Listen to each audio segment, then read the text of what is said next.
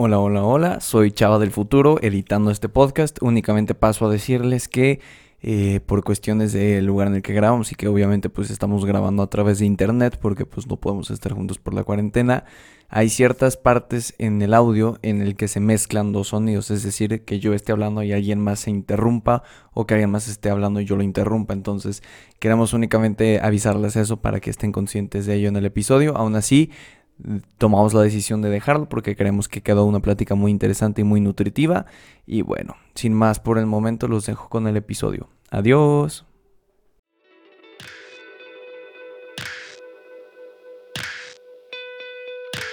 Sean bienvenidos al episodio número 7 de este su podcast eh, psicológico favorito, Pregunta Adictos. El día de hoy estamos bien emocionados de estar aquí con ustedes. Es la primera vez que nos va a tocar platicar con este bonito público. Mi nombre es Salvador, estoy acompañado de Regina, de Prim y de Javi. Y al día de hoy les traemos la segunda parte de un episodio que probablemente escucharon ya hace alguna semana, eh, que es referente a la adicción a la pornografía. Mucho gusto chicos, ¿cómo están el día de hoy? ¿Animados por, por grabar este episodio? Sí, muy animados, mucho gusto.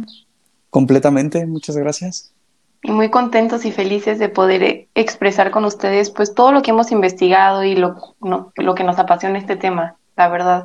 Espero que les guste mucho y que lo puedan disfrutar al igual que nosotros. Cabe aclarar, querida audiencia, que antes de, de empezar con todo esto, vamos a hablar de pornografía, sabemos que es un tema delicado y queremos que sepan que lo estamos haciendo con el mayor respeto posible. Le dedicamos tiempo a la investigación, a la estructura de un guion y eh, mucha parte de lo que nosotros les vamos a predicar hoy tiene un sustento tanto psicológico em, como de definiciones, como casos que les vamos a platicar. Entonces, aclarando esto, que todo es con respeto y con el mero fin de poder comunicar de una manera sencilla lo que son estas adicciones desde un punto de vista psicológico, pues vamos a comenzar, ¿les parece? Em, hemos estructurado en honor al nombre de nuestro podcast esta sección en preguntas, porque pues pregunta adictos, nos encantan las preguntas y la verdad es que el cuestionarnos todo y el cuestionarnos ciertas cosas ayuda a que conozcamos. Entonces, como primer pregunta referente a nuestro tema, sería, ¿qué es la pornografía? Porque antes de poder hablar de su adicción y todo eso, necesitamos conocer en un amplio margen qué es considerado pornografía. Y según la RAE, la Real Academia Española, esta que es de, de sus diccionarios, el, porno es una presentación abierta y explícita del sexo que busca reproducir excitación. En palabras un poco más específicas, sería cualquier contenido cuyo objetivo sea la incitación sexual. Llámese un audio, un video, una foto, eh, X o Y. Entonces, una vez que tenemos ya más o menos entendido el concepto, que de por sí, a ver, vamos a ser honestos, no, no equipo. El concepto de porno creo que la mayoría de las personas lo entienden, a lo mejor los niños todavía no, pero la mayoría tenemos idea de qué es el porno porque es un tema en boca de todo mundo, tanto si estás a favor como si no estás a favor, como si tienes conocidos que lo consumen, como si no tienes conocidos que lo consumen. Entonces, la pornografía es un tema y también es un tabú. Entonces, lo que vamos a buscar con este episodio es comunicarlo de una manera asertiva, tanto si eres joven, como si eres adulto, como si eres papá, como si eres hijo, para que esto sea psicología para todos, ¿va? Entonces, equipo, antes de, empezar con, más preguntas, me gustaría preguntarles, ¿por qué creen que, la pornografía es un tema, vaya, tan que se puede encontrar tan fácilmente en cualquier conversación con, alguna persona, tanto como si está a favor, en contra o, este tipo de cosas? Pues porque general, constantemente estamos bombardeados con publicidad que se aprovecha de este tema de la pornografía cosificando a, la mujer y utilizándola como símbolo en sus artículos y ventas. Y es un tema que como está tan generalizado, tan normalizado que es este, muy fácil comentarlo o que salga de las voces de los jóvenes o de los adultos en plan de has visto esto, has visto aquello y es un tema que parece tabú, pero depende con quién, pero entre amigos o un círculo muy íntimo es muy fácil hablar de, esos temas y yo creo que es por eso mismo que se, da, se dan esas pláticas. No sé qué opinen eh, las demás o qué opines tú. Eh, sí, exactamente. Yo, yo la verdad creo que es un tema que es muy, muy, muy, muy antiguo. Desde siempre ha habido en su cierto nivel de moderación, pornografía desde todos los tiempos, pero en el ahora creo que es algo que, que como lo dice su nombre, pornografía, cada vez es algo más gráfico y más, más cercano a nosotros, aunque todavía tiene cierto tema de tabú en plan de que no vamos por la calle gritando cosas sobre aquello, pero sí es, es un es un, es algo muy sencillo de, ahora sí que de conseguir, de llegar a ello es muy, muy sencillo. En, cualquier computadora puedes hacerlo, pero ahora lo que nosotros queremos informar es que, pues por supuesto, como todas adicciones, conlleva una serie de factores que, que hicieron a la persona vulnerable a caer en, en, en aquellas, ¿no? Siendo la pornografía nuestro tema, pues tenemos algunos factores en los que podemos de cierta manera predecir por qué, por qué una persona puede, puede caer en esto, ¿no? No sé qué, qué tenga que decir. Digo, hay, que aclarar a la audiencia eh, que en psicología siempre decimos esto, ¿no? Hay, hay posibilidades y probabilidades, es decir, no es a fuerza que si tú tienes algunas de las características que vamos a mencionar como factores, vas a ser eh, consumidor de pornografía ni mucho menos adicto. Eh, tiene que ver mucho, eh, o sea, para que una persona sea adicta a la pornografía tiene que haber una suma de factores como el medio ambiente, como acciones que ha vivido en su vida, como el medio que lo rodea, como la familia, como los círculos cercanos. Entonces, por favor, que ningún oyente se espante de que, ay, justo me pasó a mí de chiquito esto y por eso voy a terminar siendo adicto, ¿ok? O sea, estamos hablando de probabilidades. Sí, exactamente.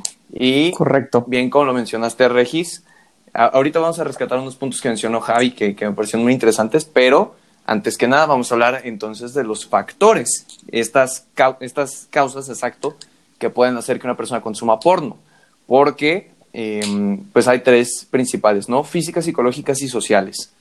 ¿Quién gusta compartirme algo de, las físicas? Pues a mí se me hace algo muy interesante y cabe recalcar algo que pues me gustaría mencionar con la audiencia, es que de acuerdo a Angélica Velasco, que ella fue la que dijo esto, o sea que existen tres áreas principales para pues el consumo de pornografía y el físico, que es lo que yo les hablaré, es, son cambios hormonales, abuso sexual, maltrato tanto físico como verbal y influencias genéticas.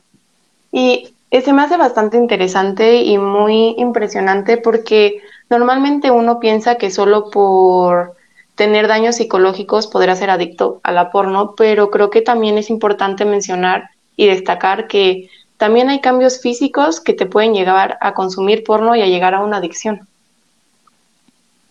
Totalmente. Aquí también creo que sería importante puntualizar que cuando hablamos de influencia hereditaria no queremos mencionar que hay un gen en alguna parte del cuerpo que lo tienes y vas a ser consumidor de porno, porque se, se puede un poco malinterpretar, uh -huh. ¿no? Por influencia hereditaria queremos decir eh, que, por ejemplo, si tus papás son consumidores de pornografía, lo más probable es que por el ambiente en el que te vas a desarrollar puedas ser tú también consumidor. Pero aclarando eso, ¿no? Que no tiene que ver con algún gen para que la, la gente no se pueda confundir. Eh, y después de los factores físicos vienen los factores psicológicos. Ajá. Este... Los factores psicológicos, pues pueden ser una infinidad de ellos.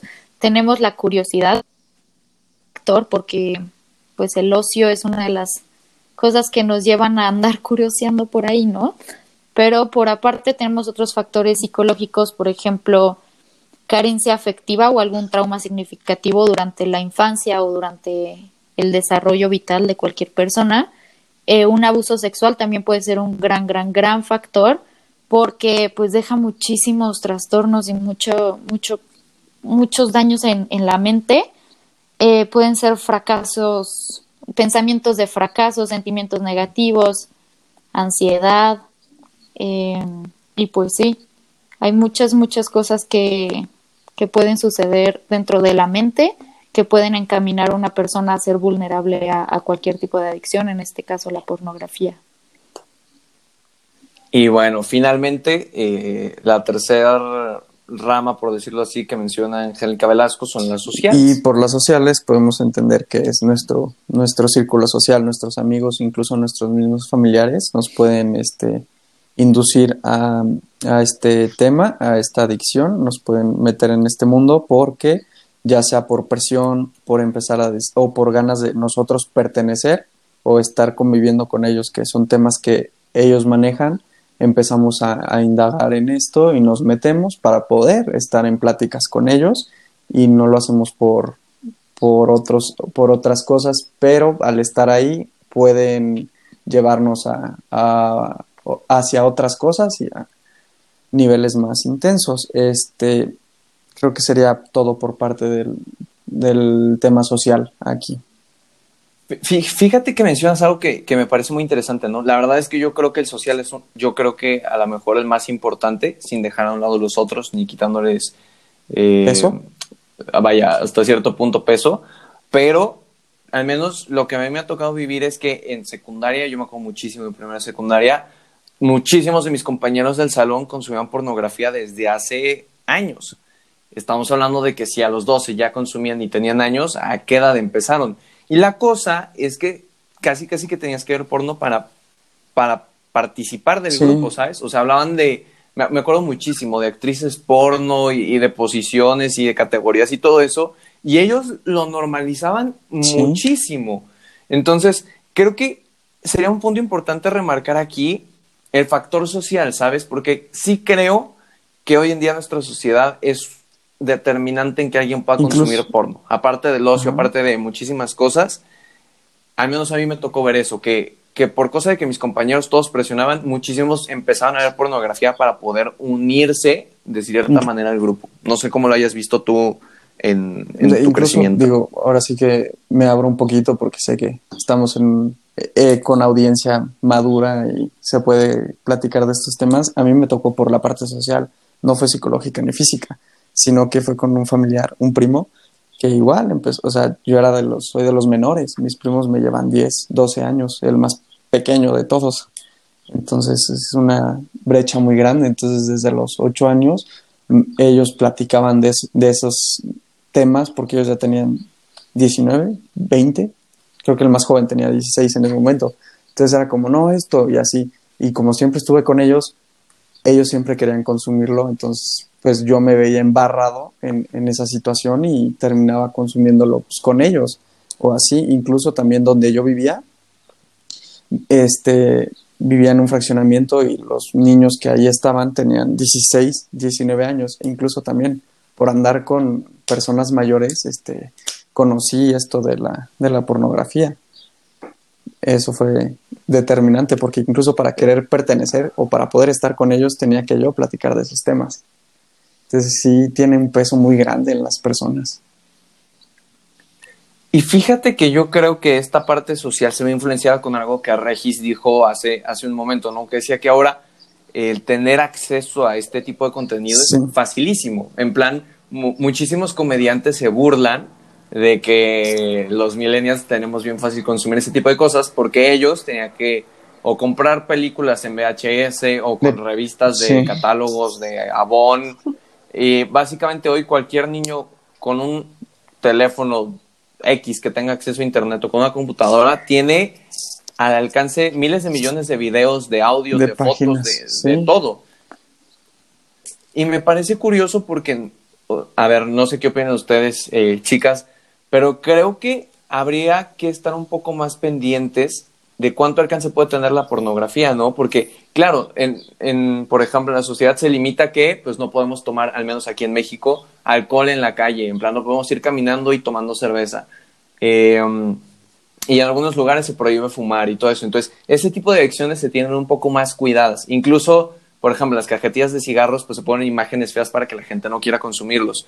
Pero realmente, en cuanto al porno, que también es una adicción, no hay una campaña eh, estipulada que sea clara de identificar contra esto. Y me gustaría saber su este, Sí, precisamente. Y volviendo al tema un poco sobre, sobre la, el alcance, la facilidad que, tiene la pornografía de, de, acceder a ella, eh, pues ya que estamos compartiendo un poco acerca de nuestras vidas. Yo me acuerdo que yo era muy, muy chiquita, yo tenía que como ocho años y estaba usando la computadora em, para juegos o no sé, cualquier cosilla de una niña de ocho años y sin querer totalmente me apareció una página pornográfica, se abrió en mi pantalla, no sé qué piqué sin querer, no sé qué, no sé, notificación salió, que algo pasó que me salió en la pantalla pornografía yo me asusté muchísimo, yo ni siquiera sabía qué era eso, ni qué estaba pasando, ni por qué la gente hacía ese tipo de cosas, o sea, me saqué mucho de onda. Lógicamente cerré la pantalla. De alguna manera me sentí muy culpable y eso es algo muy determinante de la pornografía. Inserta culpa en las personas y eso es algo muy, muy, muy cañón, ¿no? Porque pues el, el, el, gran impacto que puede tener este contenido gráfico en las personas. Entonces me acuerdo que corrí con mi mamá y le dije, mamá, pues me, me, me apareció esto, no tengo idea qué sea. Y pues ya ella tomó sus medidas, platicamos y me informó sobre todo este tipo de contenido que existía. Y pues bueno, esa fue como una buena prevención a que yo no continuara haciéndolo, porque yo era una persona muy, muy chica, o sea, en realidad yo no tenía conocimiento de que probablemente era malo continuar o era bueno o, o qué podría yo sentir y qué consecuencias podría haber. No llegó a mayores, la verdad, estoy muy, muy orgullosa de eso, pero también, como decía Chava, como parte de la prevención, pues lógicamente estaría muy, muy bien que hubiera prevención por parte de, del gobierno y leyes y demás, pero también es algo de los papás, o sea, es algo que deben de estar muy al pendiente de qué están haciendo los niños, incluso adolescentes, o sea, todos somos vulnerables a esto, no creo que un, adulto mayor ya esté, ya esté pues exento de no caer en este tipo de adicción. Entonces sí creo que los padres de familia deben de comenzar checando las computadoras, qué pasa, o sea, obviamente con el de, con la debida privacidad, pero sí viendo qué está pasando sí. y, y, y conscientes del alcance que puede llegar a tener esto, ¿no? Incluso hasta, Totalmente. hasta bastante lo comentas de la parte de los papás involucrados. Estás en tu casa y totalmente podrías con tu privacidad cerrar tu puerta y no sales o te quedas en el baño y no salen. Y yo creo que hay que, que los papás podrían estar revisando este, pues, cuánto tiempo pasa en su cuarto encerrado y si hay ruido o no hay ruido. O sea, son cosas que tú podrías notar, ¿no? A la hora de conviv en esta convivencia y hablando de estos, de estos momentos que es la cuarentena, uh -huh. podría estar muy, muy como notorio la ausencia de una persona para estar consumiendo pornografía, porque pues, todos podrían sí, estar en tiempo compartido.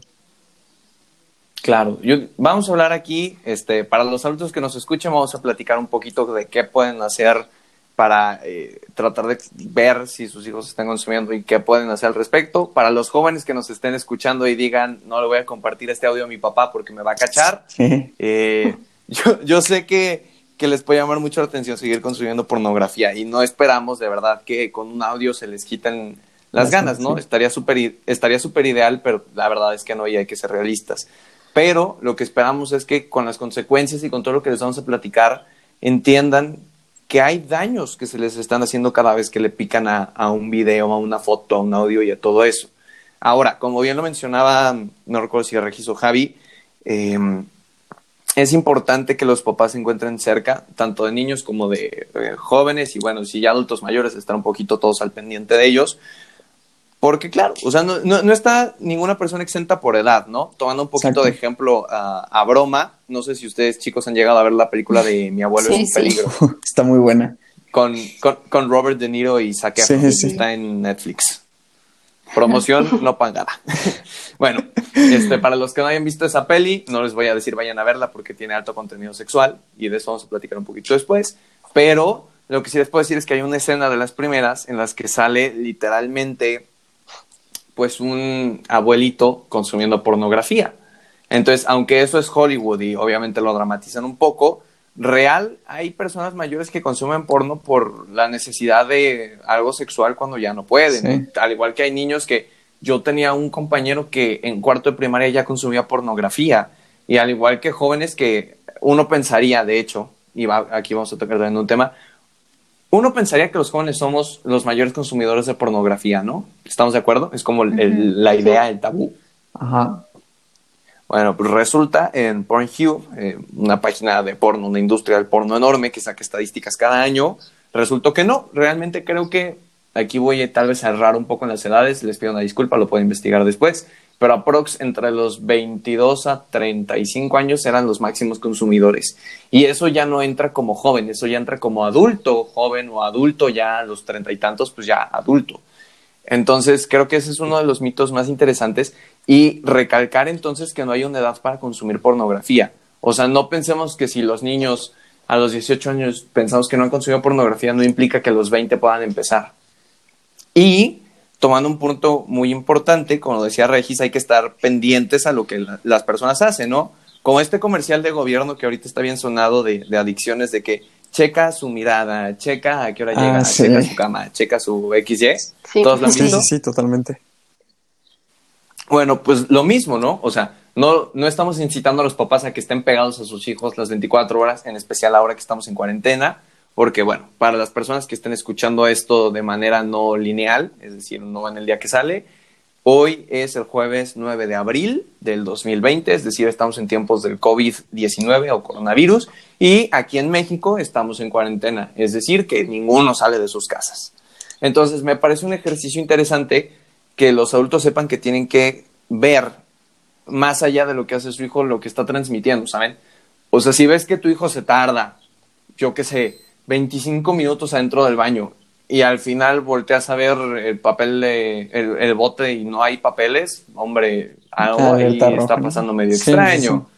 O si, no sé, los calcetines están tiesos y con moho, o si se la pasa en el cuarto hasta altas horas de la madrugada, o si ves que está o en el iPad o en la tele o en la compu o en el celular y trae sus audífonos. cuando te... Esto es un punto yo creo que muy interesante, ¿no? Cuando te acercas a alguien... Se pone nervioso. Y luego, luego, si, si, está en el teléfono como que lo pega o se sale rápidamente de donde está o tal, ¿saben? O sea, creo que es un, ese será un punto determinante, tal vez, no sé si de porno, pero sí de que algo está pasando. Usar la culpa, ¿no? Lo que menciona Regis, de que eso genera culpa, el consumir pornografía, y es, es eso que te hace esconder el teléfono, te hace cerrar la computadora, que sabes que está mal y lo que estás haciendo está mal, y tan te sientes culpable que te, avergüenza y no quieres que los demás se enteren y lo vean.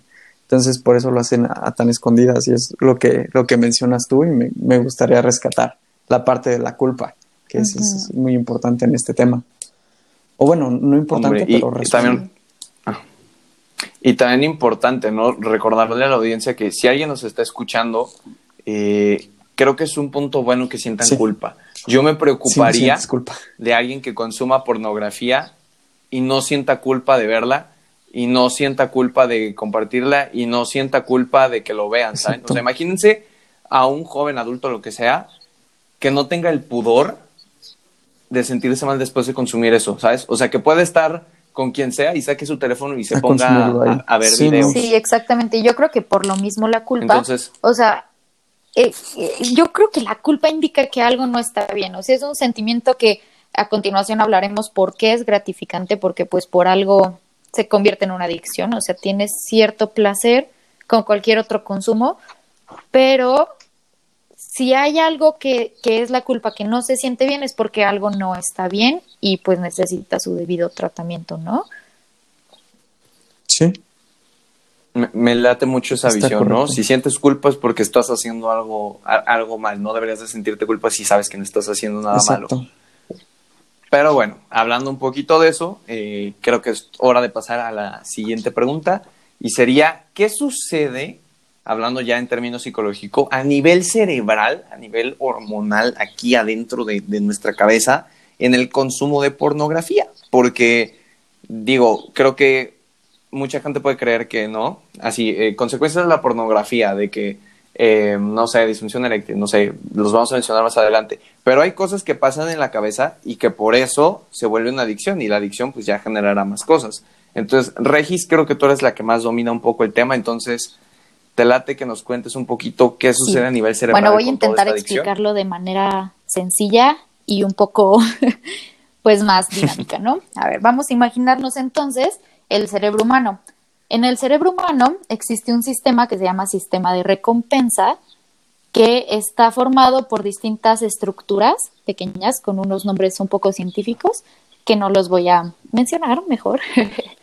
Em, y esta estructura eh, capta estímulos de nuestro medio ambiente por medio de nuestros sentidos. En este caso, pues vamos a poner que por medio de nuestros ojos captamos la información erótica, sexual de la pornografía que va hacia nuestro cerebro. Entonces, este sistema está encargado en general de los placeres, que puede ser desde comer o tomar agua, o el sexo también, también produce placer. Entonces, este sistema se encarga de tomar todos esos placeres y tomarlos como algo positivo y eso crea que nosotros continuemos haciendo todas estas acciones que nos dan estos placeres. Entonces, este estímulo erótico que entró desde la pornografía se va por medio de este sistema y el sistema lo interpreta como algo que está dando placer y que debe de continuarse haciendo. También los comportamientos son aprendidos y debe de continuarse este comportamiento de literalmente llegar con una computadora, meterte a la página y obtener toda esta información.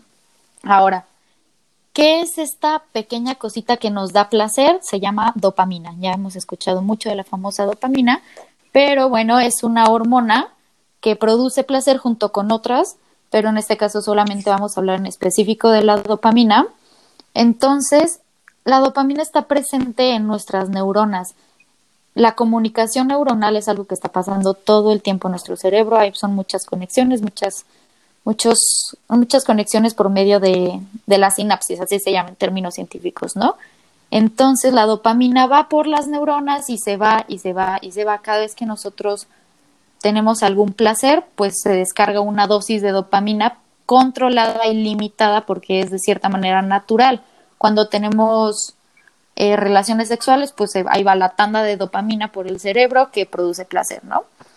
Pero lo que pasa cuando consumes pornografía es que esa tanda de, de dopamina no está controlada y no está limitada. Entonces se va en muy, muy, muy grandes cantidades al cerebro, creando que el cerebro se malacostumbre a, a este tipo de cantidades muy, muy abundantes y empieza a necesitar esas cantidades, lo que hace que cada vez busquemos más y más y más y más para llenar esta satisfacción que el cerebro está pidiendo.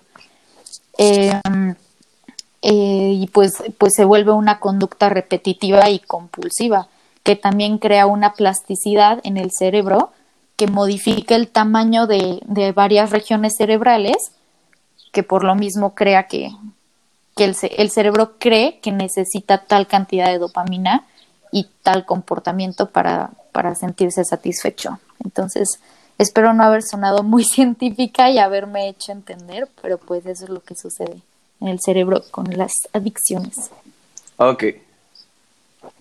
Gracias, amiga. Por si alguien se perdió, porque, bueno, alguien se puede perder siempre, siempre tenemos gente que un poquillo despistada yo creo que una manera fácil de resumirla, no sé qué opinas tú, Regis, que eres la que más lo domina, sería, lo que pasa es que cuando consumimos porno, hay una hormona que se libera, que es la dopamina. La dopamina es como la hormona de la felicidad, nos pone felices, happy.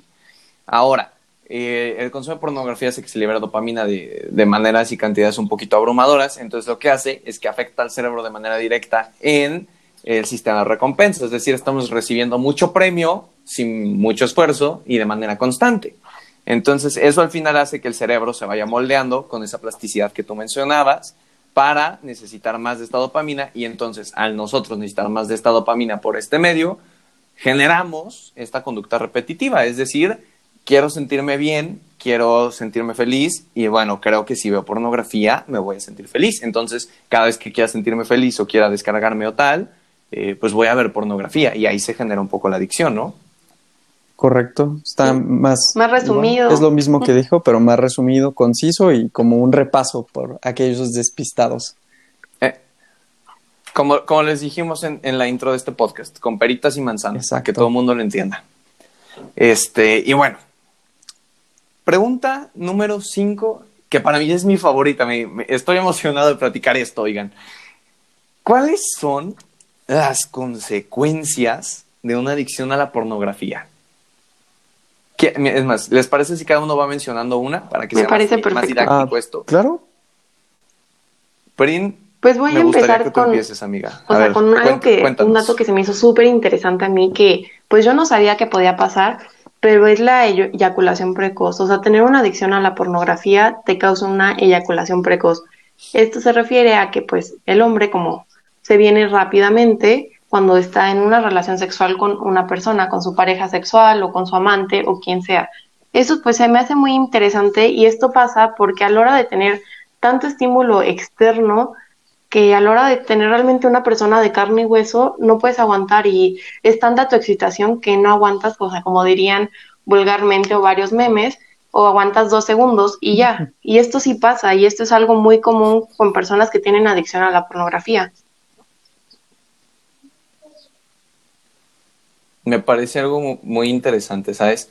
Digo, aquí volvemos a aclarar, porque es necesario aclararlo una vez más, que no porque consumas porno vas a tener todas estas consecuencias, son probabilidades, Correcto. ¿verdad?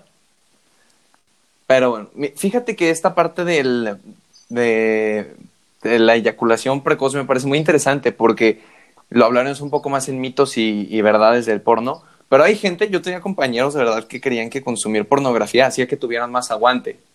O sea, me acuerdo de una típica charla que escuchabas así en, en, en el salón de clases y decían, no, pues yo ayer aguanté 40 minutos viendo pornografía. No, yo ayer aguanté 50 minutos y no me vine y no sé qué. Entonces, creo que es importante que si un joven adulto, lo que sea, nos está escuchando, entienda que el consumir este tipo de cosas puede hacer que en un acto sexual con su pareja duren menos de un minuto, ¿sabe? Y no, y no todo lo contrario. Pero bueno, me, parece muy interesante eso. Em, ¿Qué te parece, Javi, si nos cuentas otra consecuencia del consumo ah, de Otra consecuencia puede ser la misma plasticidad cerebral que se genera. Esto es este, una eh, capacidad para cambiar y adaptarse a una experiencia. Entonces, puede ser que al tú consumir pornografía necesites una de una categoría un poco más arriba, que empieces, por ejemplo, como un niño con una imagen de una mujer en bikini. Y ahora la imagen ya no es suficiente y ahora tiene que ser un video. Y ahora mm, un video no es suficiente y empieces a buscar más, más cosas por estar tan bombardeado de, esa misma eh, actividad. Oye, eso está cañón porque fíjate que me hace mucho sentido, ¿no? O sea, tal vez empezó alguien con, exacto, como decías, ¿no? Una revista con una chica en bikini. Y de ahí se pasó a los videos. Y de ahí es por eso que existen categorías que de verdad muy fuertes. dan bastante miedo. Vamos a decirlo como son, me da miedo. Y lo sé porque, por ejemplo, yo sigo mucho un podcast que se llama La Cotorrisa, que es como de comedia. Y una joya, ¿verdad? Y patrocinio no pagado, aclarando. Y bueno, la cosa es que ahí, pues, son comediantes, ¿no? Entonces, como comediantes, pues, tocan temas un poco sensibles a veces con tal de, hacer reír. Y una vez como que contaron de, en plan, la peor categoría que has buscado y cuentan anécdotas de las personas. Y está cañón porque yo sí me quedé un poquito espantado porque había categorías, a ver, ¿no? Que las más buscadas, según Pornhub aquí en México, era colegiala, lesbiana, este tipo de cosas.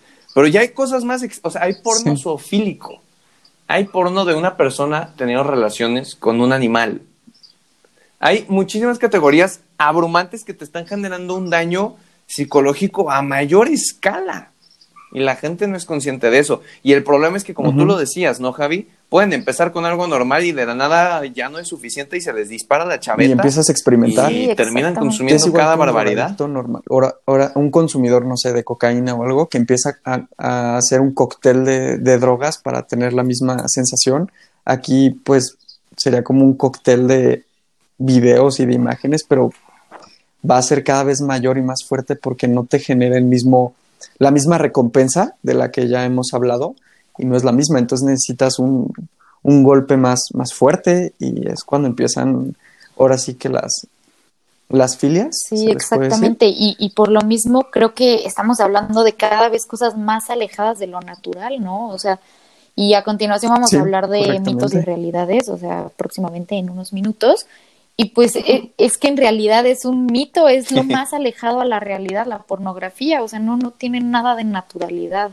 Ya más adelante lo... De hecho, incluso si se trata a los adultos jóvenes o personas que eh, consumen este, este tipo de contenido, se pueden dar cuenta que incluso hasta las, los mismos videos no tienen, a veces son sin sentido de por ejemplo, había personas que consumen de, ah, con la hermanastra o con la madrastra o así, y son historias oh. que dices, eso en la vida real no, no pasa. Debería, y queremos evitar. Ah, es un repartidor de pizza y, ay, no tengo dinero, este, ¿con qué otra cosa te puedo pagar? O sea, pues si te pones a pensar, Exacto, no, son cosas que la- en realidad no son y son solo una exageración. Sí.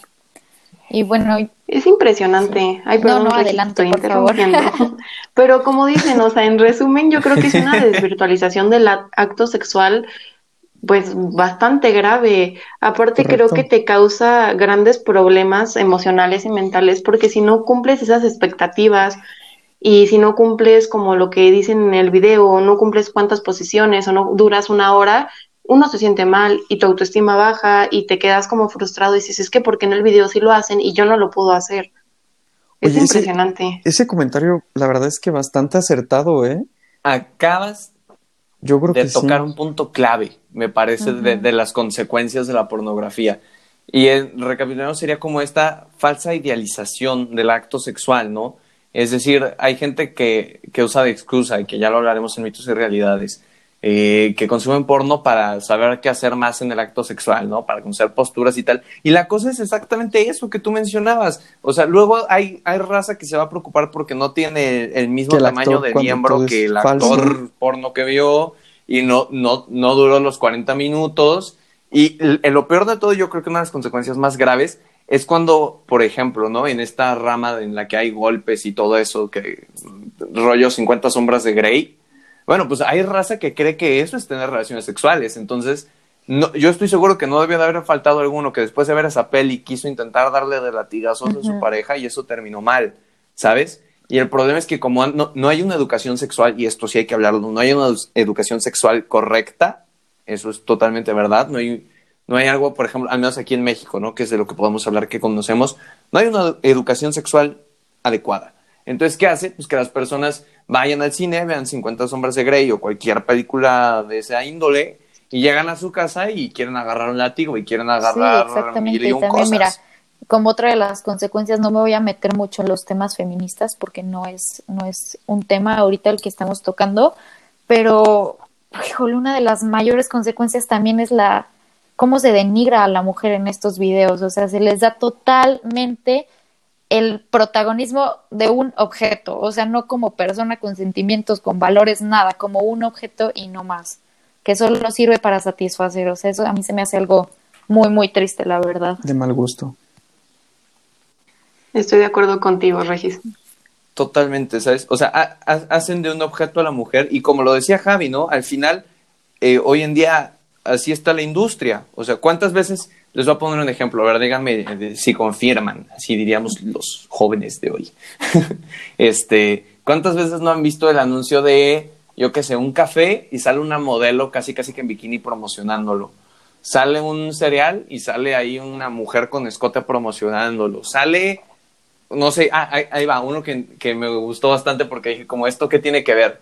Una rasuradora para hombres y sale una mujer casi encuerada promocionándola. O sea, tú dices, ¿qué tiene que ver una mujer con una sí. de hombres? ¿Sabes? Pero, pero la ponen porque capta la atención y porque después de captar la atención, por algún motivo te Ajá. dices, ay, si quiero comprarme esa rasuradora de hombres porque la mujer no sé qué, ¿sabes? Entonces, tiene mucho que ver con hacer del cuerpo de la mujer Eso un objeto. Y creo que Y creo tendríamos que que, estar justo todos en acabas de dar en un tema que me encanta y a ver, quiero ver qué opinan todos, que es cómo sexualizamos el cuerpo humano, tanto de hombres como mujeres. Lo vemos más en la industria con mujeres, pero ¿qué opinan de esto? Que tomamos nuestro cuerpo humano, que es algo natural y que todas las mujeres tenemos lo mismo y todos los hombres tenemos lo mismo, lo tomamos como un objeto sexual y lo tomamos como algo pues sucio, como algo placentero, como algo indebido. ¿Qué opinan de esto? ¿En qué sentido? En ¿En el sentido, sentido? O sea- de que nosotros tomamos, o sea, si, si es para ustedes es normal que nosotros tomemos el cuerpo humano como algo sexual, como lo tomemos como algo sucio, como algo pervertido. Este, pues sí, no, la verdad es que yo estoy, o sea, estoy de acuerdo en que es algo muy, Mm, muy común en la so- sociedad en la que, en la que vivimos, el ver el cuerpo humano como algo sucio en el que queremos obtener, con el que queremos obtener cierto placer sexual nada más. Creo que nos enfocamos muchas veces más en todo este erotismo, más que en, en el interior y en otras cualidades que podemos hacer con, con la mente, con, con el amor, con los valores.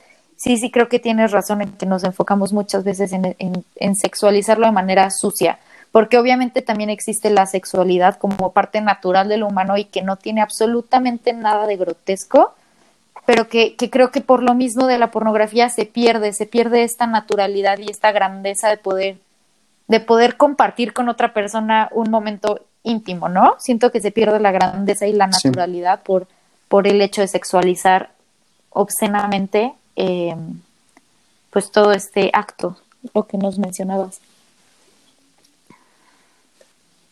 O sea, si lo pusiéramos en un ejemplo, ¿cómo sería, Prim? Para que me quede un poco, Ok, un poco un más claro ejemplo para poder de esto, pues te voy a usar justo el mismo ejemplo que tú usaste, de que vam- vamos y quiero comprar un rastrillo, una rasuradora o una crema para afeitar, lo que quieras, y veo a una mujer casi encuerada, nada más tapándose los pezones.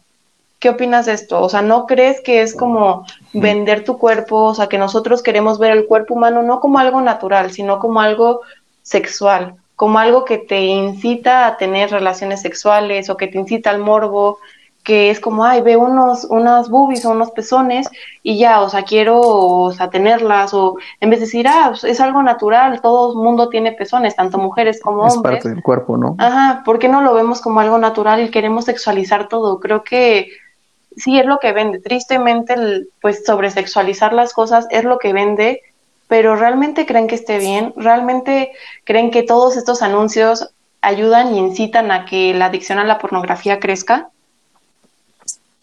Sí, Totalmente, o sea, hablando en, en ese sentido, yo creo que cualquier anuncio que eh, haga del cuerpo de la mujer un objeto eh, fomenta la pornografía hasta cierto punto y todo esto. Ahora, creo que tengo un, un punto aquí y es que no creo que haya que sexualizar los cuerpos, pero sí creo que hay hasta cierto punto reglas de ética, ¿no? O sea, entiendo que eh, no habría que ver siempre, como tú dijiste, ¿no? Un pecho o un aparato reproductor con índole sexual, pero sí creo que hay cierta ética que respalda eso. Es decir, yo no voy a ir en la calle sin pantalones y sin boxers porque a alguien le puede parecer asqueroso y a alguien le puede parecer eh, morboso. Lo mismo que si una mujer fuera sin playera y sin eh, pues brasier, ¿no? O sea, creo que sí las, o sea, creo que sí sexualizamos el cuerpo, pero también creo que hay reglas éticas para evitar precisamente eso. O sea, no creo que siempre que tengamos que ver eso tenga que ser incitación sexual, pero sí creo que también hay que tener un poco de cuidado en pues, dónde estamos compartiendo pues, nuestro Correcto. cuerpo, ¿sabes? Y bueno, otra de las consecuencias, ya para finalizar más o menos este, esta pregunta de las consecuencias, eh, ya ven, me gustan mucho las neurociencias, entonces hablaré un poquito más sobre la dopamina. bueno, la dopamina también funciona para muchísimas otras cosas relacionadas con el estado de ánimo. Entonces, una de las grandes consecuencias de la pornografía es que facilita eh, la llegada de, de diversos trastornos como la depresión, la ansiedad, un poco por lo mismo que decía Prim, de, del sentimiento de impotencia al no poder desarrollar todas estas actividades que el actor sí, que otra vez es meramente falso, no es real, y, y pues sí, puede, puede desencadenar depresión y ansiedad la pornografía. Esa creo que es una gran consecuencia porque pues es muy, muy fácil que se llegue a dar. Ahí, ahí te va. Yo tengo una teoría. Esto no está comprobado en plan psicológico, o al menos no he leído nada, pero tengo una teoría. Eh, en TikTok y en estas redes sociales, yo siempre he visto en plan bromas de que pone, ¿no? Cuando un hombre se, se masturba, que al final la masturbación, en todo el respeto a la palabra, pues es una de las consecuencias también de consumir porno, ¿no? El terminar en un acto sexual. Y si no tienes una pareja o una persona al lado, bueno, la masturbación termina siendo una opción para las personas.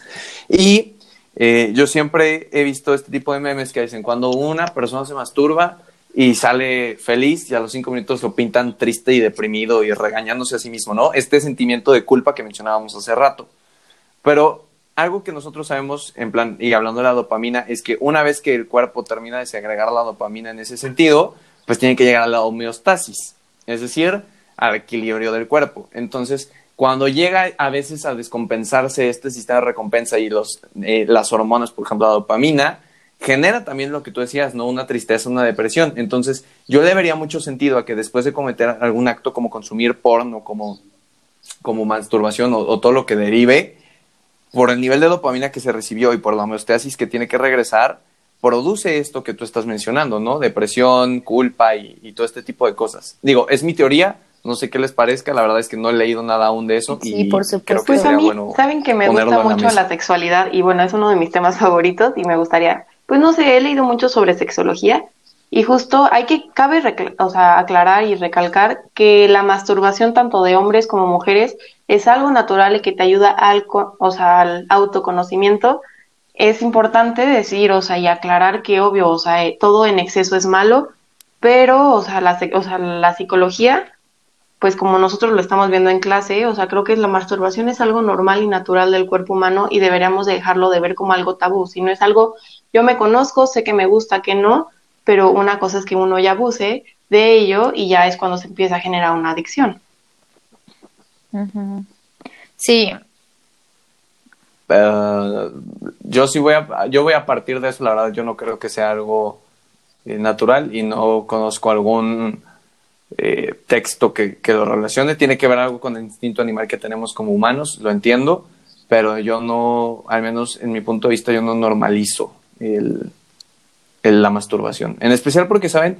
Hay algo que siempre decían mis compañeros que me quedó muy grabado, ¿no? Que decían que De próstata. evita ¿Próstata? que te dé cáncer de... Ay, de próstata, ¿no? Y me puse a investigar y resulta que en, tal, en dado caso eso podría ser en personas mayores a 50 años. Es decir, si alguien se escuda en que se masturba para, para evitar su cáncer de próstata, pues quiero decirles que eso bueno, es a yo partir creo que de los mm, 50 es un años, tema un no poco a los subjetivo, 16. o sea, cada quien puede Porque- tener su punto de vista. Yo en lo personal sí creo Sí. que, que es algo, Sí, la sexualidad, o la sea, que la masturbación va encaminada hacia la sexualidad al final, que es algo muy normal y común en los seres humanos, pero pues, pues sí, o sea, hay muchas personas que piensan lo contrario, entonces yo creo que es un tema que, que no, no valdría la pena debatir porque es, es meternos en asuntos muy personales. Y controversial sobre todo. Sí, es, es, es muy, re- es, es muy relativo de la persona, pero lo que queremos dejar en claro es que cualquier adicción y cualquier de este tipo de cosas, pues no es, no, no es el ideal tener una adicción de cualquier cosa. Pero bueno, terminando un poquito ya con, con esta parte de, de la adicción a la pornografía en cuanto a las consecuencias, quiero decir la última porque es la que más me guardé para espantar al público. Al- ahí les va, a los muchachos que nos estén escuchando. El, el consumir porno, como les dije hace rato, pues puede derivar en la masturbación, en el acto sexual. Cuando se vuelve una adicción a la masturbación, como Prin lo mencionaba hace un momento, puede ser que les dé disfunción eréctil. ¿Qué quiere decir eso? Que el aparato reproductor masculino eh, pues ya no funcione de, de la manera normal en la que lo hace. Entonces piénsenlo. Si no les interesa tanto su salud mental, piensen también en su salud física. ¿Qué va a pasar si seguimos consumiendo ese tipo de cosas? Y me parece yo creo que una importante, y de- o sea, como lo dije, ¿no? Porque da un poco de miedo pensar en todo eso. Sí. Sí, si lo pones sobre la mesa, sí, yo creo que a varios los va a hacer pensar si lo que hacen es un abuso de, del contenido que puede llegar a derivar en una disfunción y no creo que a todo mundo le encante esa idea. Fíjate, yo tenía compañeros igual, perdónenme compañeros, lo bueno es que no estoy diciendo sus nombres, que, que, que bromeaban de que se masturbaban tres veces al día, cuatro. Entonces ponte a pensar esa Espera, gente cuando llegue los interesante 50 ahorita años, que ¿qué lo, va a estar que pasando, sacas sabes? igual. Cuando yo estaba en, en secundaria, que en contexto rápido yo, yo estudié en una escuela de, de puros hombres, este, era como te, te veías más, más macho y más alfa el decir que tú eras, entre más, eras el más, como, Sí. el más chingón, perdón por la palabra, así te veían así, o tú, te, tú veías así a otro que llegaba a comentar, no, yo cinco veces, y yo, ah, pero a la larga no, no sale bien. No, ima- imagínate que ahorita llegáramos con ese tipo de personas y decirles, hey, si disparas mucho la pistola, al pues final vas a disparar salvas. Pues yo creo que un buen susto sí le sacamos. Pero bueno, es- esa era la última consecuencia que La quería verdad, mencionar. La verdad yo me la creo que guardé es una, final porque estaba bien una consecuencia que sí vale la pena pues comentar y tener en cuenta, sí. tener en cuenta. Y pasamos a la sección de mitos y Es realidades. buena esta sección, buena, buena. ¿Quién quiere empezar? A mí me encanta este tema, pero ¿quieres empezar tú. Chava? Miren, ¿Qué, qué, qué les parece si se las voy leyendo de una en una y ustedes me dicen mito Ah, o realidad va, y de ella perfecto. platicamos? Se- Sencillo, ¿no? Para la audiencia que nos esté escuchando, sabemos que este episodio está quedando largo, disfrútenlo, estamos en cuarentena, pónganse a lavar trastes, pónganse a jugar videojuegos, pónganse a salir a caminar eh, en su debida distancia si ven algún fraccionamiento tal, eh, o acariciar a su perro. Entreténganse mientras escuchan esto. Este, mm, mitos y realidades. Número uno, todo lo que se hace ante la cámara, todo lo que es grabado está previamente Mm, realidad. hablado y ya pactado. ¿Mito o realidad? Sí. Totalmente, ¿no? Hay gente que cree que la industria del porno es prender una cámara y que los dos actores hagan lo que se les ocurra y falso. Ya están pensadas las tomas, ya están pensados los guiones, ya están pensados la todo, todo eso ya está pensado y pactado. Entonces es un punto importante para que no crean que así es una relación sexual de, de, de sí, verdad. o sea, creo que es algo, un tema, algo muy importante porque les puedo asegurar que en varios de las que nos están escuchando ahorita piensan que la película, las películas porno se van, o sea, como que te dejas ir como engorda en tobogán, como vulgarmente diríamos aquí en México, como ay, es, todo va saliendo natural y así va siendo, cuando no, cuando hay Sí. un guion tal cual, como una para una película normal, hay un guion también para una película porno. Ajá. Totalmente. Totalmente. Sí, ¿no? frase. La amo. No se vayan como gordo en tobogán, muchachos. Ja- hashtag México mágico. Bueno, si, nos está- si, si nos están escuchando, y suban alguno de sus estados, hashtag como Gordon Tobogán. Pero bueno, segundo eh, cuestión. En las grabaciones no se realizan las posturas más placenteras, sino las más atractivas ante la cámara. Realidad. Porque buscan ser Realidad. excitantes. ¿Mito o realidad? Y es lo que mencionábamos hace rato, ¿no? Hay personas que ven 50 sombras de Grey o cualquier película o, o video o lo que sea y llegan en la noche y quieren hacer las mil y un posturas y las mil y un cosas y al final No, y tampoco creo debe que ser sea sano que la gente esté intentando eso, ¿sabes? O sea, en la peli... Exacto, pero imagínate, ¿no? O sea, en 50 sombras de Grey con los latigazos y, y todo eso. Pues los actores fueron preparados para esa escena, ¿sabes? O sea, había alguien detrás de ellos que les dijo, no vayas a hacer esto porque puedes causar un daño bien cañón. Y la gente que lo está intentando o que lo quiere intentar en su casa no sabe de todas esas cosas, entonces está peligrosísimo que quieran imitar todo lo que ven. Es como, por ejemplo, ¿no? Un, un ejemplo muy mundano, lo que ponen en la lucha libre. No Sí, intentes estos- hacer esto en casa. sí, son actores preparados. Pues lo mismo. Sí. A mí me gustaría Totalmente agregar algo acuerdo, que equipo. leí ayer que se me hizo muy interesante, que hay muchas posiciones sexuales que uno ve en la pornografía que dice, ay, se ven muy fácil, la voy a intentar y lo que sea, y pueden llegar hasta fracturar el pene de su pareja. Entonces, imagínense, o sea, no es todo como se Ah. ve.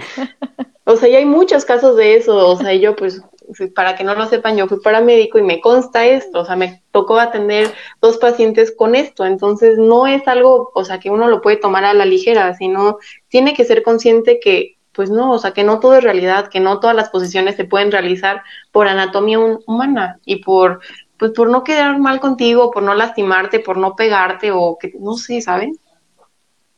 Sí, sí. Totalmente, me parece un punto interesante que lo digas porque yo creo firmemente que muchos hombres que escucharon esto se lamentaron al, al escuchar lo que decías. Siguiente cuestión.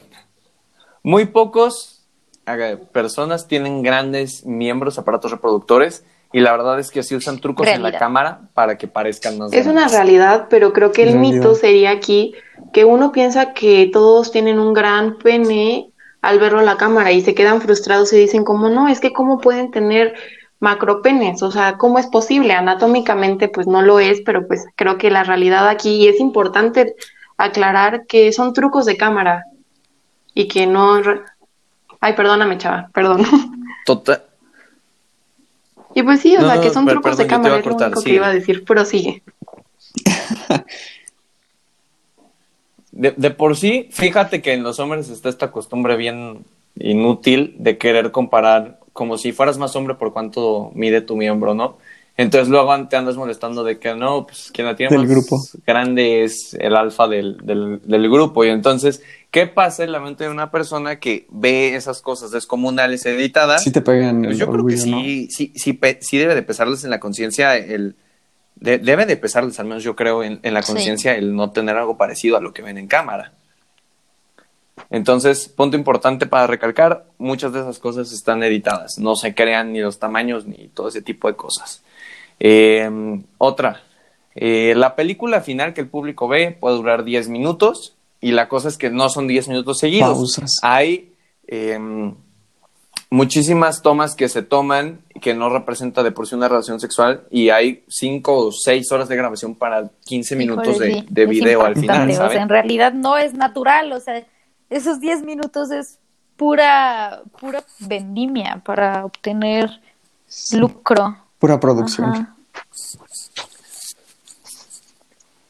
Sí, ¿no? Y, y la gente ahí, de nuevo, puede llegar a caer en la idea de que en 10 minutos tiene que actuar como animales y en la verdad es que pues no, no creo que sea posible. Pero al final tienen esta idea de que tiene que ser así y entonces si no la cumplen, pues también yo creo que la autoestima Sí, ahí se ve implicado. Sí, también estoy muy de acuerdo con eso. Ok. La siguiente, y creo que es una de las más importantes. Las escenas están enfocadas en la penetración, no tienen en cuenta todo aquello que también conlleva el sexo, como besos, caricias y el contacto con la otra persona. Y es muy fuerte, creo, ¿no? O sea, Sí. creo que para las personas que consumen porno, o sea, creo que tal vez sea algo impactante, porque realmente es- eso no es el acto sexual. Fíjate que voy a mencionar A ver. una Dale, frase. dale. Va a salir mi lado mocho en este momento, muchachos. Pero hay, una frase de San Juan Pablo II, del Papa, por si hay, bueno, un Papa de hace algunos años, que tal vez no lo conozcan algunos, pero lo menciono, que decía que el problema de la pornografía es que muestra bastante poco, no es que muestre mucho, es que muestra bastante poco.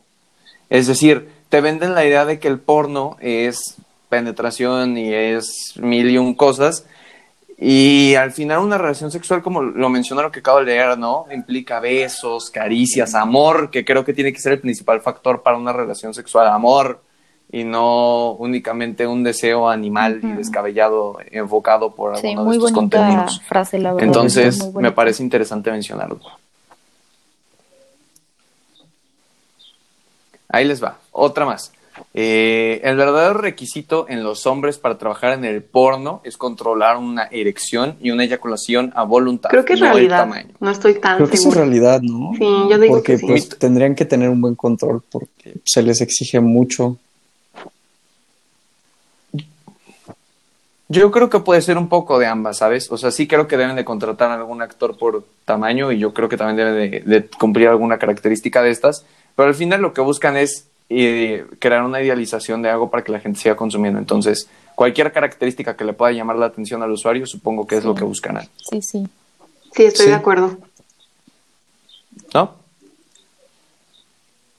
Ok. Eh, siguiente punto, muchos orgasmos Realidad. son falsos. Realidad totalmente. Hay, hay, hay una cosa que menciono mucho en, en este tipo de videos, ¿no? Que es que las personas tienen orgasmos cada cinco minutos en estos videos, porque como ya les mencionamos, es un periodo de grabación de seis horas, no de diez minutos, que es lo que al final se ve. Entonces la gente cree que al tener sus relaciones sexuales va a poder tener mil y un cosas ahí, que obviamente no son naturales. Y eso creo que tal vez ya lo mencionamos, pero vale la pena recalcarlo, ¿no? Muchas de las cosas que puede la gente Sí. ver en la pornografía no son naturales. Y uno piensa, creo, o sea, que creo que las personas piensan que eso es natural y que es normal y que eso debería ser una relación sexual. Y pues no sé, o sea, yo estoy muy impactada y me hace pensar mucho todo esto. No sé si a ustedes, pero a mí sí. No, sí, también pone, nos pone a pensar. Creo, creo- creo que es una falta de conciencia. Creo que es una falta de conciencia y como les digo, hace falta una campaña masiva de concientización de la pornografía.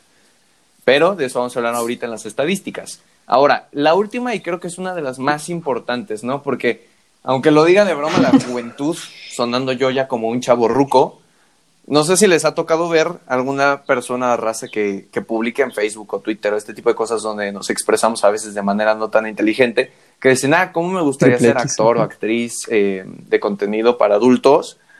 Porque ganan de seguro muchísimo. Y lo que tenemos aquí es que al contrario de lo que mucha gente piensa, no te haces millonario siendo actor porno. Ni es un trabajo fácil, está mal pagado y conlleva muchos riesgos a nivel de salud, Realidad. emocional y social.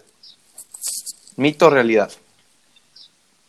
Realidad totalmente. Hay una entrevista que le hicieron a Mia Khalifa, que es una ¿De de, temas? máximas exponentes de este, de este género de películas. En la BBC News, o sea, una marca confiable de, de entrevistas y de noticias, y yo la vi hace como un mes, cuando estábamos investigando para esto, y ella narra que mucha gente cree que se hizo millonaria por, por la cantidad de películas, porque era la actriz más buscada durante muchos años y tal, y ella literalmente dice, máximo habré hecho dos mil dólares en toda mi carrera como actriz.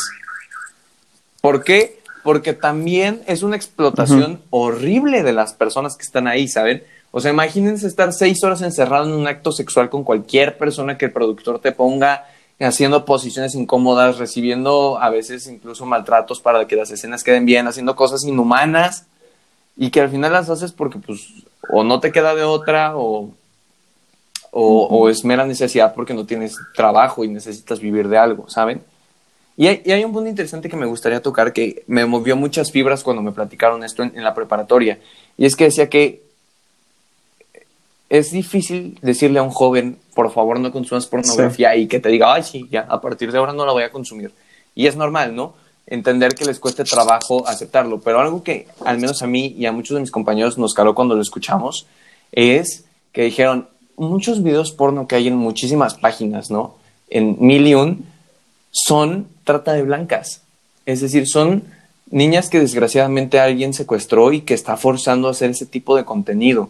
Entonces, es importante, y aquí es un momento serio del podcast, tomar conciencia de que sí, muchas veces hay actrices que lo hacen o por dinero, o por contrato, o por lo que sea, pero también mucho del contenido que se puede consumir ahí está evocado por la trata de blancas. Literalmente está siendo como alguien privado de su libertad, es obligado a tener relaciones sexuales. Entonces, creo que es importante tomar muchísima conciencia de eso y no verlo como un Sí, juego. totalmente de acuerdo. Estoy de acuerdo también.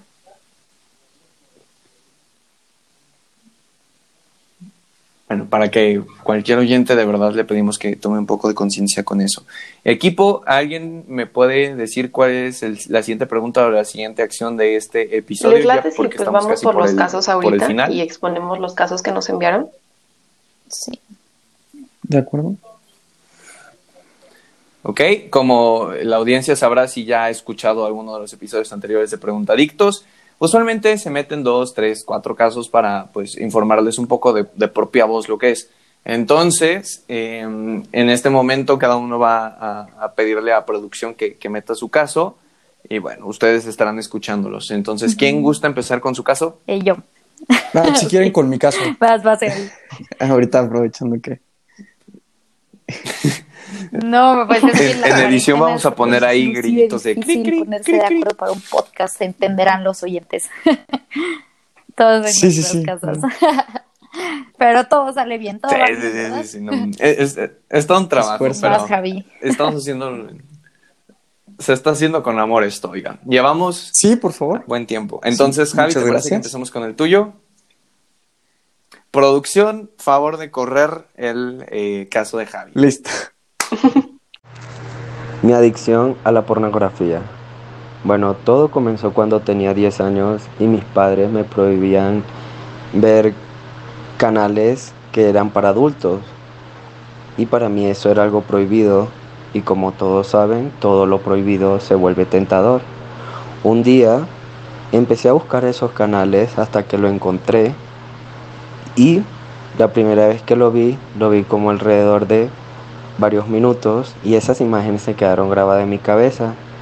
Y luego ya lo volví a hacer al otro día y al otro día y ya no la veía una vez, sino la, la fui viendo dos, tres, hasta que fue incrementando, cinco, hasta seis. Y así duré más o menos como siete años en mi adicción a la pornografía. Ok, muchas gracias a la persona que Ya. nos comenta su caso. Eh, sabemos que es este difícil contar este tipo de cosas, este tipo de situaciones, y se le agradece mucho el que nos haya apoyado contando su historia. Y bueno, Ajá. para el siguiente caso que les Ok, traemos. el siguiente eh, caso es de si Daniel Simons, es un introducción rápido a la producción joven para que, que, pues lamentablemente fue adicto a la pornografía y hoy en día se dedica a concientizar a las personas. Escuchemos qué tiene que decir. Cuando mis papás me regalaron mi primera computadora a los 15 años, comencé a ver pornografía. Después de un tiempo no podía concentrarme ni siquiera en las actividades diarias más sencillas de hacer. No sabía que tenía un problema con la pornografía. No lo reconocía, pero fui un adicto durante más de seis años. Veía porno casi dos horas al día, y en algún momento el contenido que empecé a consumir empezó a perturbarme y quitar mi tranquilidad. Decidí abstenerme del porno y la masturbación por 100 días. Las primeras dos semanas fueron terribles, Tuve muchísimos cambios de humor, fue realmente difícil, había noches en las que no podía ni dormir. Otras me despertaba sudando frío. En ocasiones comenzaba a temblar sin ninguna razón. Algunas veces me sentía muy ansioso y otras que podía conquistar al mundo y hacer cualquier cosa que yo quisiera. Y bueno, continuamos con el último caso y creemos que es más impactante el caso que Pues la verdad es que creo que eh, en pues, este momento todo, algo que decir. dar tu testimonio es algo complicado, pero creo que este caso les va a ayudar a darse cuenta que si están pasando por una adicción no son los únicos y que pues se puede salir. Bueno, le voy a pedir a la producción que ponga este caso y después lo comentaremos. Mi adicción a la pornografía empezó luego de ver a mi prima y a sus amigas que eran vecinas hacer webcam y desnudos frente a una cámara. Ya luego de eso indagué más acerca del tema, me empezaba a masturbar con sus videos y sentía que mi mente necesitaba otro tipo de mujeres, posiciones, etc. Ya luego de indagar acerca del tema, varias páginas, me di cuenta de que se había vuelto enfermizo para mí. Ya me, la hacía, ya me masturbaba dos, tres veces diarias, hasta que, tenía un, hasta que llegaba un punto en que lo hacía siete, ocho veces diarias. Podría estar en cualquier sitio y se me erectaba el pene. Tenía que buscar mi teléfono, irme a cualquier sitio oscuro, masturbarme para satisfacerme. Tanto así que veía a una mujer pasar por la calle con su sexy peel, con su cabello lindo, con unas tetas grandes, más que todo mujeres a partir de 30 años, 40 años. Me causaba un morbo demasiado rico y empezaba a imaginármela, cómo podría ser esa mujer en una pornografía, distintas posiciones. Tanto así era mi mentalidad, mi enfermedad por la pornografía, que me llevaba en cualquier momento irme a sitios, ir a mi casa, tener que masturbarme porque si no, no me sentía bien, necesitaba satisfacerme y esa era mi manera de satisfacerme con vecinas, vecinas de mamá, peluqueras cerca, todo tipo de mujeres que me causaban moro, tenía que hacerme una masturbación porque, porque ya mi mente estaba en torno a la, a la pornografía. Esto sucedió cuando apenas tenía 13 años. A partir de los 13 años empecé con, con este, esta enfermedad que hasta hoy en día sigue siendo así. Agradecemos mucho a este testimonio. La verdad es una Ya. historia bastante fuerte que la verdad personalmente al equipo nos con- conmovió.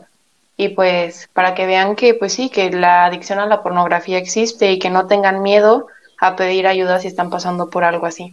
Les pedimos por favor que escuchen o hayan escuchado esto sin intención de morbo, es decir, que los casos no sean para generar curiosidad o poder juzgar a las personas, simplemente es una manera de sensibilizar a todos nosotros para ver que esto es un problema real.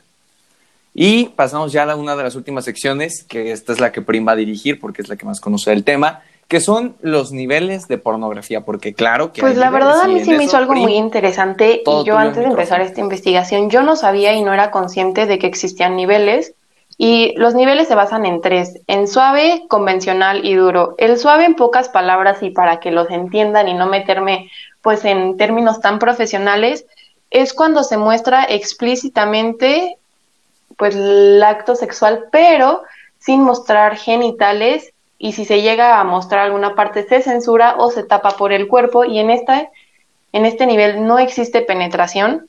En la convencional se basa en pues el acto sexual tal cual, se muestran los genitales tal cual como son la penetración y en este punto puede haber disfraces o llegar a haber juegos de roles y el último es el duro que es el acto sexual y la pornografía mete juguetes, roles, sadomasoquismo y filias, diferentes filias, como pues ustedes ya deben de conocer. Y la verdad creo que este es el más impactante y el más peligroso porque, a, o sea, a pesar de que pues si metes juguetes sexuales, hay muchas personas que a la hora de meter juguetes sexuales o sadomasoquismo se han muerto o han llegado al hospital gravemente.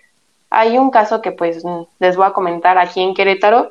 Un chavo mató a su novia porque eran los dos sadomasoquistas y la ahorcó de más. Entonces, pues sí, les queremos que hagan conciencia en esto, que la sexualidad pues la disfruten, pero que tengan, pues sí, que tengan conciencia y que sean pues conscientes, perdonen por el pleonasmo, pero de que, que no, que no todo lo que ven en las películas pornos es real y pueden llegar a tener grandes consecuencias como hasta la muerte. Increíble reflexión, sí. Me parece un punto interesante. Me, mencionarlo porque sí, ¿no? A veces podemos tomarlo de chiste, mil memes que pueden salir de eso, pero son cosas reales, caray. No sé por qué de verdad nos dan delicadas, tan inhumanas. Este, tan, tan temas delicados, sí. Y ya pasando al último punto y el más importante, bueno, no el más importante, pero un punto importante. Eh, aquí vamos a dejar un poquito más que, que Regicia y Prin hablen al inicio, porque es índole del caso. Y es que creo que en un contexto, al menos aquí, bueno, sí, a nivel mundial me atrevería a decir un poco, eh, que se cree que el hombre es el único que consume pornografía o el mayor consumidor. ¿Estamos de acuerdo? Está, está como ese estigma. Bueno, según la página de Pornhub, eh, que en sus estadísticas en el 2016 eh, México, en cuanto a hombres, ocupó el lugar número 10 a nivel mundial en consumo de pornografía anual, mientras que las mujeres mexicanas ocuparon el primer lugar en consumo de pornografía a nivel mundial, las mujeres mexicanas. O sea, podría ser cualquier compañera del trabajo, de la escuela de, X o Y, ¿no? Y me parece interesante porque siempre está este tabú, ¿no? De que solo los hombres son quienes consumen porno. Y, creo que por las estadísticas podemos deducir que no es pues así. Pues es algo, creo que mira, para que nos entiendan un poquito más, creo que pusimos nuestros testimonios y los casos que nos mandaron, pero ninguna mujer quiso pues decir, o sea, o contarnos realmente porque les daba pena, porque está ese tabú, porque está ese prejuicio y qué va a pensar la sociedad de nosotras, ¿no? O sea, y pues tristemente yo quise hablar con varias personas y me contaron su historia pero me dijo, no, no podemos, o sea, que lo subas o no quiero darte mi testimonio porque me da pena, porque me siento sucia, porque me siento impura. Y pues no sé, Regis, ¿tú qué opinas de esto? A mí se me hizo algo impactante. Sí, sí es algo impactante, pues creo que, pues sí, como dicen, o sea, no es, no es un tema que se hable en realidad nada abierto entre mujeres. Eh, habrá quienes sí puedan compartir lo, lo que han visto, no sé, pero la mayoría de veces, pues en realidad es algo que, tiene muchos prejuicios, que digo, no, no es un tema obviamente premiable en ningún aspecto, pero que tampoco, tampoco da la oportunidad de hablarlo, ¿saben? Y pues también pienso que, que refiriéndonos al, al género masculino, eh, pues muchas veces la pornografía, como nos comentaban los compañeros, se llega a tomar como un trofeo, como, ah, no inventen, vean, vean lo que encontré, pues vean qué buen video este, o sea, como que, que creo que la educación debería de ir un poco también enfocada desde los hombres, como el dejar de hablar tanto sobre este tema porque no es nada premiable y nada que, queramos pues divulgar, es algo que al contrario queremos prevenir, entonces pues sería como estilo erradicar este tema, para mí eso sería lo mejor, no hacer que las mujeres hablen sobre ello, sino hacer que nadie hable sobre esto, desde mi punto de vista. Hacer que nadie hable y que nadie, o bueno, está muy ideal, ¿verdad? Pero tratar de evitar el consumo en cierta medida de esto. Obviamente hay que ser conscientes que con un podcast de una hora no vamos a hacer que, no sé, la sociedad mexicana deje de, consumir pornografía, pero sí esperamos que por lo menos se le siembre una semillita de cuestionarse a realmente qué, de verdad, qué consigue una persona al consumir porno, ¿no? Y sin intenciones de juzgar. Creo que todos tenemos ciertos errores en nuestra vida y todos podemos cometerlos. Entonces no somos nadie para juzgar pero sí creo que, que, sería importante cuestionar qué estás buscando cuando consumes pornografía. Sí. ¿Qué tratas de llenar con la sí, estoy muy de acuerdo. Sí. ¿No creen? creo que sería Sí, totalmente. Creo que sería una manera Y pues cabe este aclarar que, que pues nosotros estamos informando sobre este tema que nos parece de mucho, mucho interés e importancia en el mundo en el que vivimos pero sí queremos, como siempre, desde la psicología, pues recomendar el tratamiento, que es ayuda psicológica profesional, que a lo mejor el podcast ayuda a detectar el problema, pero en realidad la solución está en la ayuda profesional y es algo que nos queda muy claro, ¿verdad, compañeros? Sí. Totalmente. Totalmente. Por favor, que nadie de la audiencia crea que esto es una especie de coaching motivacional que van a escuchar y van a dejar de consumir. Eh, 100% si ustedes creen que tienen eh, algún problema de esta índole, de verdad, yo sé que a veces puede tener algún estigma el ir a, a, terapia, pero les prometo que los ayuda a tener una mejor calidad de vida. Nos ayuda a todos el ir a terapia a tener una mejor calidad de vida. Entonces, pues les invitaría a que no tengan miedo de ir si creen que tienen un problema de esta índole. Pues bueno, eh, queremos agradecer a, a, los oyentes que se hayan quedado hasta ahorita, que se hayan escuchado el episodio. Vamos a ser honestos, no sabemos eh, qué será el futuro de este podcast, no sabemos si alguna vez volveremos en algún punto a volver a tocar el tema de la pornografía aquí o, o qué va a pasar, entonces no podemos prometer nada. Eh, igual si tienen alguna duda o, comentario o, o, lo que sea, pues lo pueden mandar a mi Instagram, que es el Instagram que estamos usando en este caso para recibir toda la retroalimentación de todos los episodios, que es arroba chava-dv por DM de Instagram. Eh, y bueno, nada más que decir, muchas gracias por escucharnos, esperemos que esto haya sido entretenido. Tratamos de sí contarlo de una manera eh, formal e informativa, pero también pues reírnos muchas un poco gracias por platicando con escuchar. ustedes La y platicar de una manera más amena. compartir información que, que aparte de ser entretenida, pues nos encamina hacia un, una sociedad mejor, un México mejor, un mundo mejor, con menos cosas negativas de nuestra mente y más alegría.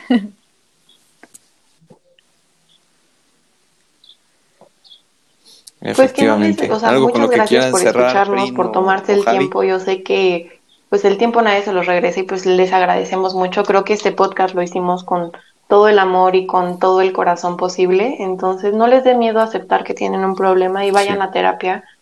Y pues muchas gracias de verdad. Sí, yo igual dar las gracias a los oyentes que están con nosotros, que se hayan quedado a lo largo de este podcast. Esperar, espero que les haya ayudado a pasar el tiempo en estos ratos de cuarentena, si es que nos están escuchando en sus ratos de cuarentena, sino que haya ayudado a entretener a alguien que ujú. ya esté en otro momento, en otro tiempo, y que esto sí ayude y sirva para que puedan hacer una in- instros- introspección en, en cada quien. Bueno, pues creo que eso es todo. De todo corazón esperamos que en algún punto volvamos a escucharnos, tal vez en un año, tal vez en dos, tal vez en menos. Entonces esperemos que algún día volvamos a escucharnos. Adiós. Muchas gracias por todo y Adiós. hasta luego. Adiós.